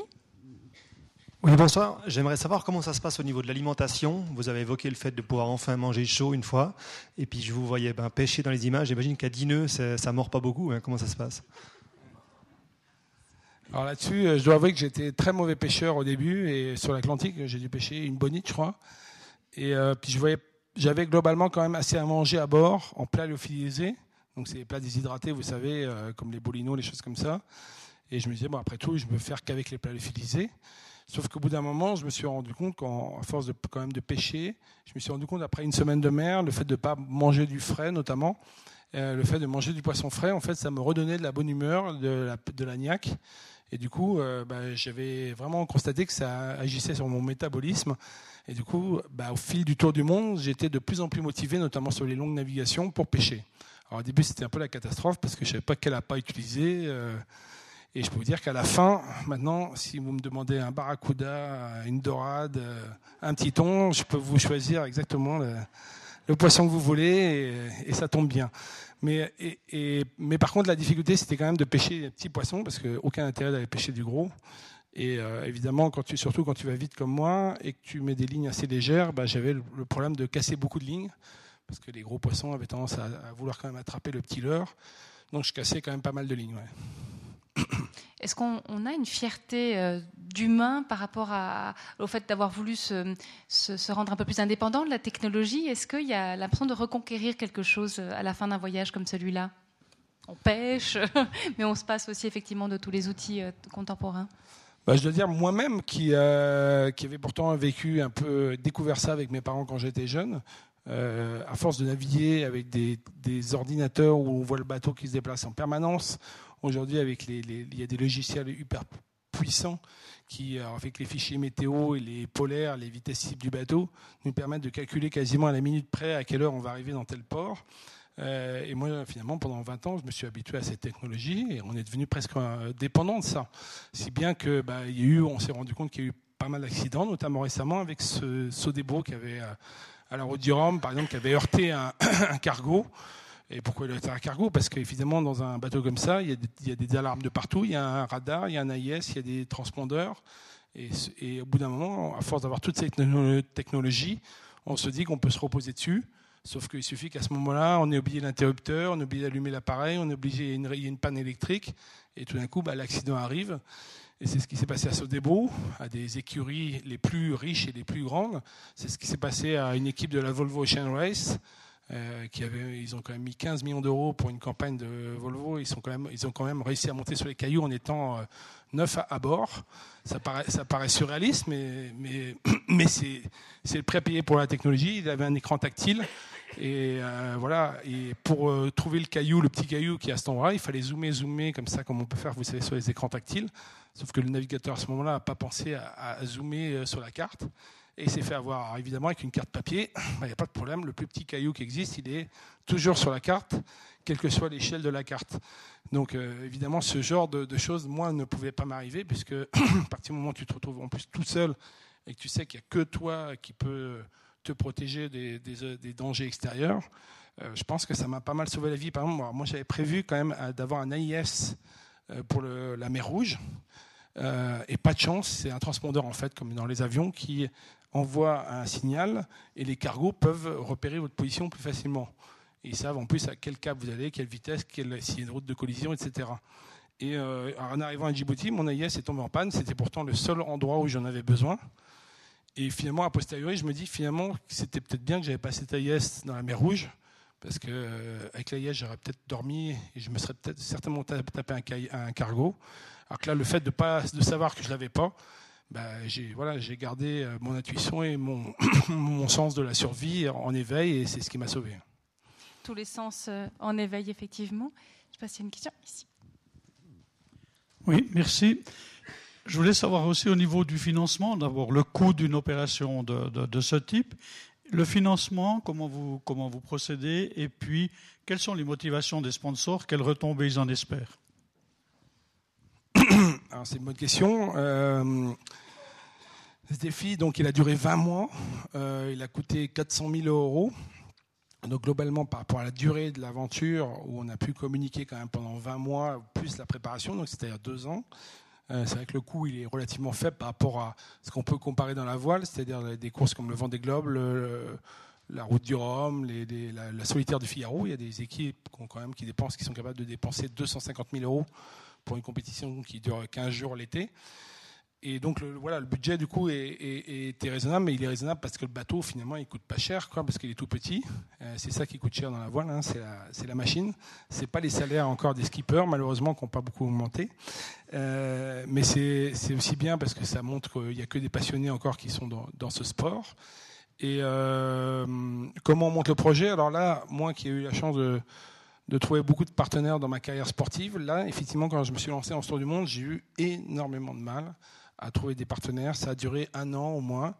Euh, moi qui l'ai trouvé facilement en 2-3 mois auparavant, et des sommes beaucoup plus importantes. Là, tout d'un coup, euh, en, pendant un an, j'ai ramé, mais tout ça parce que j'avais, comme je vous l'ai dit tout à l'heure, euh, bah, le projet paraissait complètement fou, ça faisait peur. Et aujourd'hui, notamment en France, les entreprises sont quand même frileuses et se disent voilà, on ne va pas cautionner un projet dangereux. Euh, donc il y avait pas mal de frilosité. Il n'y avait pas forcément de caution aussi des autres skippers qui disaient il va aller dans le mur, il va s'échouer, il va, il va mourir en mer. Donc euh, du coup c'était effectivement difficile. Mais on l'a vu parce que mon partenaire principal a quitté l'aventure dès que je me suis retrouvé tout seul. Euh, mais voilà, j'ai pu quand même monter le projet, avoir le budget. Et puis, ce qui m'a fait super plaisir, c'est qu'en Sri Lanka, ça s'est arrêté. Évidemment, j'avais pas l'argent pour reconstruire le, bateau. Et là, en trois semaines, le budget était réuni et c'était reparti pour, euh, pour un tour. À l'arrivée, il y avait un peu plus de sponsors prêts à repartir dans les aventures ou euh, une, fois, une, fois, que c'est fait, il y a les gens enthousiastes? Non, non, bah oui, oui, très enthousiastes. Après, bon, il se trouve que mes partenaires, euh, voilà, ils avaient d'autres objectifs. C'était notamment la ville de Ouistreham qui voulait accueillir l'arrivée du défi. Donc, forcément, dans un projet futur, c'est un peu plus délicat. Euh, j'ai pas prévu d'aller à Wistreham de nouveau. Euh, mais voilà, non, non, mais je, suis en pleine recherche de partenaires que j'ai démarré justement. Donc euh, le prochain défi, je peux vous en parler. c'est toujours le même bateau en fait. qu'on je vais essayer de d'améliorer un tout petit peu, mais il va pas changer de, look. voilà, il va, il va rester dans cette configuration-là. Et l'idée, c'est de, maintenant que j'ai fait le tour du monde par l'équateur, c'est d'aller plutôt naviguer dans les grands, dans les grands froids. Donc l'idée, c'est de relier en fait l'océan Pacifique et l'océan Atlantique par le Grand Nord. Ça s'appelle le passage du Nord-Ouest.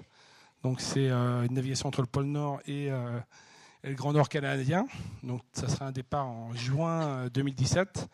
Euh, et pour tout vous dire, en fait, pour l'instant, il n'y a qu'un seul bateau à voile qui est passé là, mais il était habitable et surtout ils étaient deux à bord. Et là, l'idée, ce sera vraiment de le faire en solitaire et évidemment toujours sans cabine et sans protection. Donc vous imaginez bien les difficultés. Il y aura le, froid évidemment, euh, puisqu'il n'y a pas de, cabine. Il y aura, euh, surtout dans une ambiance très humide, contrairement par exemple à Mike Horn que vous connaissez bien, mais qui est souvent bah, dans le Grand Nord comme ça, quand on est sur la banquise, c'est un peu moins humide. Et, euh, dans les difficultés, il y a le fait de ne pas heurter les, les, glaçons, parce que les bateaux qui vont plutôt là-bas, c'est les bateaux en aluminium en général. Alors, taper un glaçon à, des vitesses excessives, bah, c'est forcément c'est le glaçon qui a raison, hein, c'est pas le bateau. Et euh, après, il y, a, le fait de ne pas se faire prendre par les glaces. Si je suis trop lent, il y a un timing très serré, hein, c'est-à-dire que je commence au détroit de Bering dès que la, banquise s'en va, et il faut que je termine avant que bah, ça se referme. Donc, il ne faut pas se faire prendre par, par ces glaçons. Et encore une fois, c'est le, le glaçon qui aura raison. Euh, et puis il y a évidemment les ours euh, qui ont beaucoup d'appétit à cette époque-là. Et euh, voilà, là, il n'y aura pas de cabine pour aller se, cacher. Et un, un, ours, ça nage quand même à 12 km/h, donc ça peut aller plus vite que le bateau s'il n'y a pas de vent, bien sûr. Peut-être se déguiser en blanc, voir ce que ça donne. On a deux questions dans la rangée ici. Quand vous avez chaviré, est-ce que vous avez perdu du matériel? Oui, effectivement. Alors, pas trop la première fois, parce que la tempête, je l'ai vu arriver. Donc, en fait, dans mes coques, il y avait de quoi mettre 10 sacs étanches dans chaque coque, dans lequel je mettais le matériel de sécurité, la nourriture, l'eau, tout ça, mais c'était plein une fois que j'avais mis tout le chargement, parce que j'étais autonome, j'avais aussi le matériel de réparation, de, les pièces de rechange. Donc au premier euh, chavirage, j'avais mis un peu tout à l'abri, puis j'accrochais tout, j'avais des mousquetons vraiment sur tout, même sur le réchaud, euh, même sur la cuillère, même sur vraiment tous les objets du bord. Sauf que le deuxième, en fait, je m'y attendais pas, il n'y avait pas beaucoup de vent. Euh, et en fait, j'étais grand soleil, il y avait 15 de vent, c'était le paradis. Sauf que j'ai pas regardé derrière moi, il y avait un grain qui est arrivé et c'est monté d'un seul coup à 30-35 nœuds de vent. Et là, j'ai fait vraiment un cul par-dessus tête, vraiment comme on peut imaginer, un grand soleil. Et là, forcément, j'avais pas tout attaché, donc j'ai perdu euh, un peu de vêtements, j'ai perdu des manivelles de winch, euh, le réchaud, deux, deux, deux, trois affaires comme ça. Mais rien de, rien de très grave, quoi. Vraiment, ça m'a pas empêché de, de terminer la course, l'étape. pardon. Une question ici? Oui, c'est, on est dans l'élément liquide.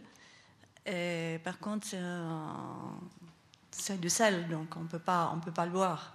Et comment vous avez fait Je n'ai pas compris par contre sur le sel. Euh, disons que, est-ce que vous aviez de l'eau avec vous, enfin un liquide avec vous, à part la mer, pour boire? Parce que ça, c'est une des choses élémentaires qu'on on a besoin. Alors j'en ai parlé un petit peu tout à l'heure. Emmené en fait 50 euh, litres d'eau. Euh, quand il faisait très chaud, je buvais évidemment 5 litres d'eau par jour, donc euh, c'était pas suffisant. Jusqu'au globalement jusqu'au Sri Lanka, j'ai pu récupérer l'eau de pluie grâce à une gouttière qui était dans la grand voile. Ça allait très vite hein. dans un grain, je pouvais récupérer jusqu'à 20 litres d'eau. donc ça, ça marchait très bien. Mais par contre, quand il y a eu la sécheresse sur mon étape de 25 jours, là, ben là, il fallait que je pompe avec mon dessinisateur, comme je vous expliquais tout à l'heure. Et ça, c'était c'était plutôt angoissant parce que je me disais si le, la petite euh, dessinateur est tombée en panne, là, je, ça va pas durer longtemps, hein, en plein milieu de l'océan Indien. Mais voilà, j'avais pas le choix, il y avait pas de, le ciel était bleu de chez bleu. Une question encore ici? Ouais. Oui, alors écoutez, j'aimerais bien déjà vous féliciter et puis je me réjouis de lire le livre euh, sur votre épopée. Et ma question est, peut-être c'est trop intime, est-ce que vous pourriez nous parler encore de votre rencontre avec Laurent?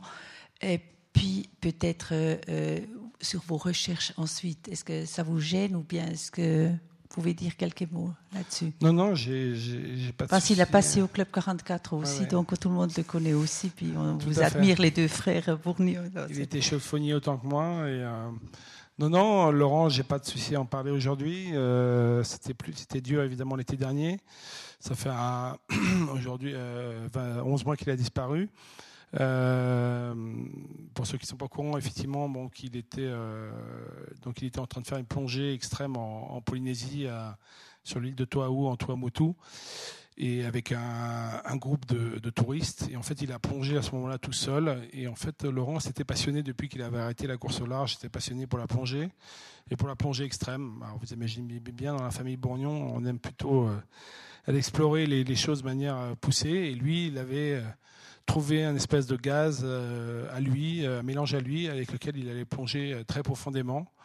Et il, plongeait tout seul parce qu'évidemment, personne n'allait dans ces profondeurs. Il plongeait à 100, 120, 140 mètres en, bouteille. Et voilà, donc ce jour-là, bah, malheureusement, il n'est pas remonté. Et voilà, moi, en fait, je venais d'arriver. En fait, c'était le lendemain de, mon arrivée du, Tour du Monde. Alors ça a été assez violent euh, sur le moment et en même temps euh, j'étais plutôt euh, plutôt heureux d'être revenu à terre parce que je pense que le deuil aurait été beaucoup plus douloureux si j'avais pas pu partir tout de suite en Polynésie pour essayer de le retrouver. c'est vrai que ce qu'on a mis en place n'a servi à rien, mais en quelques heures on a pu monter une équipe de dingue pour prendre le premier avion et partir en Polynésie. Là-bas j'ai retrouvé des amis à lui.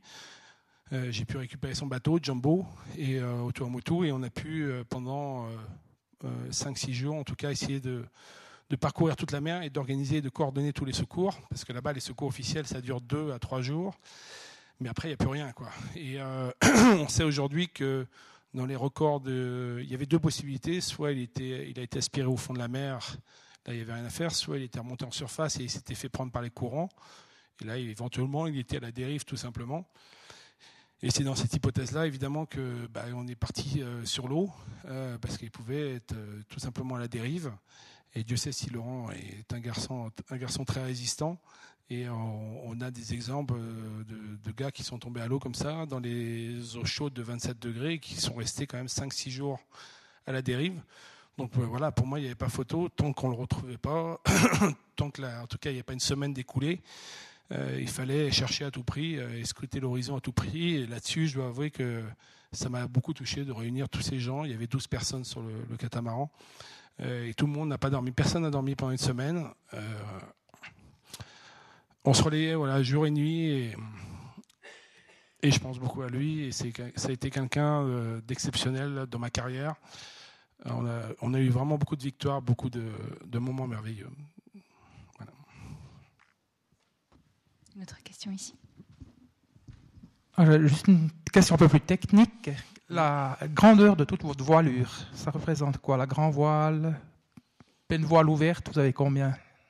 Alors, le, sur ma louloute, en fait, il y avait euh, une grand voile qui faisait 24 mètres carrés et euh, un speed de 50 mètres carrés, donc c'était assez toilé, et un foc de 7 mètres carrés. Donc, en fait, en puissance, c'est aussi puissant qu'un qu'un Formule 18 ou un petit catamaran de sport 18 pieds qu'on voit sur les lacs. Donc en fait, ça chavire aussi facilement. Donc euh, c'était ce qui rendait à la fois une navigation de plaisir, parce que moi, faire le tour du monde euh, sans m'éclater sur ce petit engin, et là, on a parlé souvent des moments difficiles, mais Dieu sait si j'en ai eu du plaisir, parce que quand je traverse le Pacifique des îles Galapagos jusqu'aux Marquises, là, j'ai un vent modéré de 15 à 30 nœuds. Et là, c'était une piste noire que j'ai dévalée pendant 21 euh, jours. Et c'était vraiment du régal. Quoi. C'était les, étoiles toutes les nuits, des couchers de soleil à tomber par terre, le bateau qui surfe sans arrêt. Et euh, je pense que c'était vraiment dans mon cahier des charges d'avoir un bateau fun, d'avoir un bateau à plaisir, qui me procure, qui me donne aussi, lui de son côté. Et, euh, ça, bah, évidemment, le prix à payer, c'était aussi d'avoir un bateau très toilé. Et là, du coup, il fallait être très vigilant pour réduire la toile quand le vent arrivait et d'anticiper parce qu'évidemment, le, le, risque, c'est toujours que le, vent arrive plus vite que prévu et on, se fait avoir et on n'a pas réduit la voilure. Il y a beaucoup qui m'ont dit que j'étais un peu fou de partir avec un bateau si puissant, mais aussi, ça m'a permis finalement de, mettre du rythme, parce que je pense que si j'avais été plus lent, ça aurait été plus dur. les, quelques étapes où je suis arrivé avec les mains, où on voyait les tendons euh, sur les doigts, les choses comme ça, bah, évidemment, si la traversée aurait duré plus de jours, bah, ça aurait été encore plus dur pour cicatriser. Donc il fallait aussi trouver le bon compromis dans le rythme. Et le bon compromis, c'était d'avoir quand même une certaine vitesse. Alors les voiles, elles ont été étonnantes parce que j'ai globalement eu, euh, eu un petit problème de voile qui s'arrachait du mât, mais c'était plus lié au mât qu'à la voile. Mais euh, les voiles, c'est, euh, je, voulais le dire parce qu'il y a eu beaucoup de Suisses, quand même, d'entreprises suisses. Il y a beaucoup de Suisses qui sont intervenus sur ce bateau. Hein, je vous ai dit, les moules de coque étaient suisses, les poutres étaient des bateaux M2 en Suisse, et les voiles sont de Forward Sailing, une entreprise suisse basée à Roll, qui a dessiné les voiles. Elles ne sont pas fabriquées en Suisse, mais elles ont quand même entièrement été designées ici. Et euh, c'est une membrane en fait en, carbone polyester. Et ça s'est avéré super costaud. Vraiment, euh, j'ai pas eu de soucis de ce côté-là. Vous avez parlé de, plaisir euh, et aussi une chose que vous avez dit au début, c'est la solitude. Comment on fait Alors, il y a les moments difficiles où on aimerait bien être à deux, mais il y a aussi les beaux moments qu'on ne peut pas partager directement. Est-ce que ça, c'est quelque chose qui a été facile à vivre pour vous? De ne pas pouvoir tout de suite communiquer ou vivre ça avec quelqu'un? Oui, oui, c'est sûr qu'il euh, y a des moments de plaisir où on aimerait bien avoir son, bah, sa compagne, où on aimerait bien savoir ses enfants. Euh, on aimerait bien partager, ça c'est sûr. Euh, ce qui a été certainement le plus dur pour moi sur le plan humain, c'est de ne pas voir mes enfants, parce que j'ai pas vu, en fait, je les ai vus pendant mon escale forcée au Sri Lanka, mais je les ai pas vus pendant un an. ça s'est mal tombé, ils devaient venir à deux reprises, c'est tombé mal avec les vacances scolaires. Mais voilà, pendant 12 mois, effectivement, tu vois pas tes enfants que tu as l'habitude de voir presque chaque semaine. Euh, ça a été dur, même s'il y avait un, peu de Skype sur les, étapes. Et en même temps, ça a été aussi possible, ce défi, parce que euh, je les ai sentis toujours euh, avec moi. Et euh, ils m'ont jamais mis de, frein quand je suis parti. Ils m'ont jamais dit, voilà, mais papa, voilà, tu c'est pas bien ce que tu fais, tu prends trop de risques, machin et tout. Donc j'ai toujours eu leur, leur confiance et leur leur, leur soutien. Et voilà, ça c'était vraiment important d'avoir tout le temps la tête libre, tout le temps l'esprit euh, vraiment euh, complètement euh, posé et, clair. Il y a eu des tranches de ma vie où je pense que ça n'aurait pas été possible. C'est vraiment le cumul de 25 ans d'expérience. le fait d'arriver à un âge où on a encore son potentiel physique et on a toute cette expérience emmagasinée, le fait d'être plus posé, parce que finalement, à 30 ans, bah, il y a des plein de moments, je pense que j'aurais attaqué un peu plus. Je me serais dit, allez, euh, je vais plus vite, euh, allez, je mets du rythme, allez. Puis alors que là, évidemment, avec l'âge, on se dit à ce moment-là, je sais qu'il faut que je calme un peu le jeu parce que là, l'étape, elle n'est pas finie. Euh, donc ça, c'est bah, évidemment aussi la sagesse qui, qui y participe. Le bon équilibre. Il y a une question encore là-bas? Après, est-ce qu'on pourra dire quelques mots de l'autre projet à venir? Bien sûr.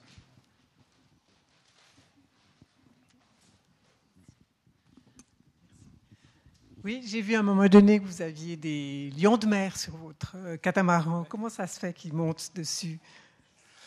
Vous étiez en Alors, pour, tout, pour tout vous dire, en fait, euh, en arrivant au Galapagos, euh, donc il faisait nuit, il n'y avait pas de vent, et donc pour une fois, euh, je me disais enfin je vais pouvoir dormir. Donc je me dors sur ma banette, et au milieu de la nuit, je me réveille en me disant il faut que j'aille manger un petit morceau.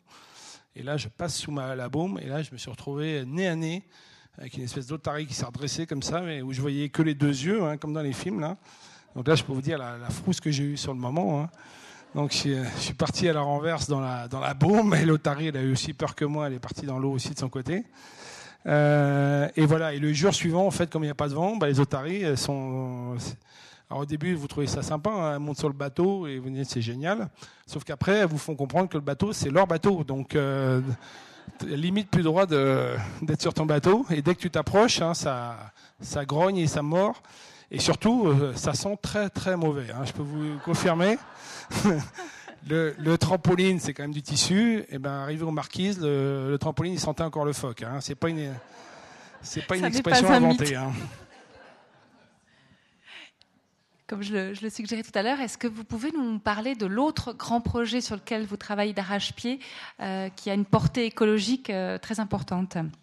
Tout à fait. Quelques mots. Hein. Euh, je pense que ça pourrait faire l'objet d'une deuxième conférence, mais juste, juste pour nous mettre en appétit. J'ai cœur à en parler et ça va être le cas de, de plus en plus dans le futur. quand j'ai navigué en fait beaucoup dans la barrière indonésienne jusqu'aux Maldives, j'ai été relativement écœuré en fait par la pollution. Autant l'Atlantique, je trouvais que ça allait. Autant dans cette région du monde, j'ai trouvé ça catastrophique. Euh, j'ai fait des journées de navigation à m'arrêter tous les quarts d'heure pour enlever les déchets plastiques dans les safrans, dans les gouvernails, qui carrément m'empêchaient de progresser et d'avancer. Parfois, je m'arrêtais, je voyais un frigo, une poussette, des centaines de sacs plastiques, et c'était relativement écœurant. ensuite, en remontant la mer Rouge, là, ça a été les rejets d'hydrocarbures. Vous savez, les bateaux qui dégazent, ils n'ont plus droit en Europe, donc maintenant ils dégazent dans la mer Rouge mais tu te dis que tu vas traverser une nappe de 200 mètres. Mais sauf que, en fait, pendant trois jours, j'ai navigué non-stop à travers les nappes de dégazage. Quoi. Et là, tu te dis, c'est de la folie. C'est quand même les, côtes les plus belles du monde, la mer Rouge, avec des coraux exceptionnels, etc. Et tous ces cargos bah, dégazent là, ben, gratuitement, euh, sans aucun scrupule dans ces mers-là. Et euh, donc, en rentrant, j'ai eu cœur, en tout cas avec mes amis et une petite équipe, à essayer de, prendre du temps pour expertiser ce qui se faisait en la matière. Et euh, pendant six mois, on a fait un peu le tour du monde et on a vu beaucoup de, rencontrer beaucoup de gens et on s'est rendu compte qu'en fait, il n'y avait pas vraiment de projet aujourd'hui euh, d'envergure pour récupérer les déchets plastiques. Donc, euh, on a vu qu'il y avait des projets locaux où il y a des gens qui inventent des trucs pour nettoyer les marinas, nettoyer les sorties de rivières, des choses comme ça. Il y a des bonnes initiatives, mais en tout cas, pour aller en mer, vraiment, pour avoir un système qui permet aussi d'affronter les tempêtes, d'aller en pleine mer et d'aller euh, aussi euh, dans les endroits où il y a des, par exemple, au septième continent, au milieu du Pacifique, il n'y a vraiment rien qui existe et il n'y a pas de projet aujourd'hui lancé. Donc on a décidé il y a, il quatre mois de lancer euh, bah, ce projet d'envergure qui va évidemment durer sur les 20 prochaines années. C'est un projet d'une vie. mais on va concevoir et réaliser le premier bateau en fait récupérateur de plastique qui va en fait mesurer entre 30 et 40 mètres. Donc on, est en train de s'entourer d'une belle équipe. Et euh, voilà, on va lancer une campagne de crowdfunding qui va nous permettre de réunir les premiers budgets cet automne. Donc j'espère que vous serez présents à ce moment-là. Et euh, qui va nous permettre de finaliser vraiment les études complètes du bateau euh, pour avoir un projet abouti au printemps 2017. Et de là, on pourra aller voir les grands investisseurs pour leur proposer vraiment un projet complètement finalisé et avoir un, espérer avoir un bateau en 2022 qui pourra sillonner la mer et qui sera un bateau étalon en espérant que bah, dans, dans 20 ans, il y, en ait une centaine de bateaux comme ça qui, qui récupèrent les déchets plastiques. Alors certes, on ne peut pas récupérer les micro-particules de plastique aujourd'hui qui polluent et qui vont surtout dans la bouche des poissons, mais avant que ça soit petit, un morceau de plastique, il est forcément grand. Et je pense qu'on peut, d'après nos premières études, on peut récupérer des plastiques jusqu'à un centimètre carré. Donc on veut vraiment euh, voilà, avoir un vrai bateau récupérateur de plastique, avoir des campagnes qui vont durer deux mois. On va pouvoir ramener plusieurs dizaines de tonnes de plastique à chaque fois pour qu'il soit évidemment recyclé. Et euh, on sait qu'il y a des zones de concentrées de plastique. On sait qu'il y a des, événements comme les tsunamis, comme les, euh, inondations qui peuvent bah, tout d'un coup réunir énormément de plastique dans une zone précise. Et là, les bateaux ont une vraie raison d'être. Ils peuvent aller sur zone, tout de suite ramasser vite ces, zones concentrées. Et euh, voilà, quand on sait que dans 25 ans, il y aura trois fois plus de déchets plastiques sur la mer, il est vraiment temps d'agir. Où est-ce qu'on peut retrouver les informations concernant ce projet À partir de quand est-ce qu'il y aura des infos euh? ça, sera vraiment euh, officialisé à partir du mois de septembre. Il y aura vraiment tout un site web, toute une campagne de presse. Voilà, pour l'instant on est encore dans l'investigation, dans l'expertise, dans le montage du projet. Mais à partir du mois de septembre, vous entendrez parler de nous. On, vous suivra. Il y a une question encore ici Merci. Euh, j'ai eu la chance de voir, je pense que quelques-uns peut-être parmi nous, Alain Bombard donner une conférence, euh, par, euh, manger du plancton, partir avec, je crois, aucun élément nutritif et réussir quelque chose de fabuleux. Est-ce qu'aujourd'hui, est-ce qu'une chose comme ça est encore possible ou pas du tout? Est-ce que vous, vous partez, quand vous partez, est-ce que vous avez un petit quelque chose dans la tête qui dit mais il y a encore quelque chose à faire, etc. Ben, c'est une bonne remarque parce que euh, moi j'arrête pas de dire voilà euh, euh, il y a encore beaucoup d'aventures à réaliser sur la mer, il y a encore beaucoup de choses à faire, il y a beaucoup de choses à explorer. Peut-être qu'on a inventé effectivement des grands bateaux, mais il y a encore plein de choses à, faire. Il y a encore plein de zones de navigation qui ne sont pas cartographiées et qu'on n'a pas encore découvertes, notamment en Antarctique et puis dans les zones euh, nordiques. Mais il y, a, vraiment beaucoup de choses à faire et je trouve qu'il y a peu, euh, d'aventuriers maritimes. Euh, il y en avait encore beaucoup jusqu'aux années 80. Et puis après, ça s'est estompé. cette génération d'aventuriers est devenue plutôt des skippers. Euh, donc maintenant, on voit plus apparaître des skippers, des professionnels, plus des pilotes de Formule 1. et moins d'aventuriers. Alors que dans la haute montagne, je pense qu'on a toujours nos, grands montagnards qui, qui ont envie d'affronter encore tous les grands sommets. mais sur la mer, c'est un peu regrettable, effectivement. Et moi, je suis là aussi et j'essaie d'encourager les jeunes, d'encourager et de conseiller un petit peu tous les nouveaux aventuriers à partir. En tout cas, on voit qu'il y a l'aventure, mais qu'il y a aussi le souci de l'élément naturel dans lequel on se trouve, parce que ça, c'est aussi un des côtés négatifs de certains aventuriers, ou en tout cas ceux qui sont dans, leur sillage, on va dire ça comme ça, c'est que de vouloir accomplir des exploits, mais au détriment de la nature, alors que je trouve qu'avec ce projet, euh, l'autre encore à venir, justement, vous conjuguez à merveille les deux. Voilà, s'il n'y a pas d'autres questions, comme je sais qu'il y a plein de gens qui vont vouloir venir vous poser des questions euh, comme ça, en tête à tête, peut-être autour d'une dédicace, on s'arrête là. Mais en tout cas, bravo à vous parce que ce que vous accomplissez là, comme chaque aventurier, quel que soit son domaine, celui qui, qui, se, qui, fait l'impossible parce qu'il ne, il fait l'impossible parce qu'il ne savait pas que c'était impossible, je crois que c'est fondamental. Euh, c'est une place de rêve aussi qui reste. Et, de ce point de vue-là, quel que soit le domaine dans lequel on, on œuvre, c'est essentiel. Merci beaucoup. Et puis on va vous suivre de très près dans, dans vos prochains exploits. Merci Yvan euh, Bourgnon. Bah,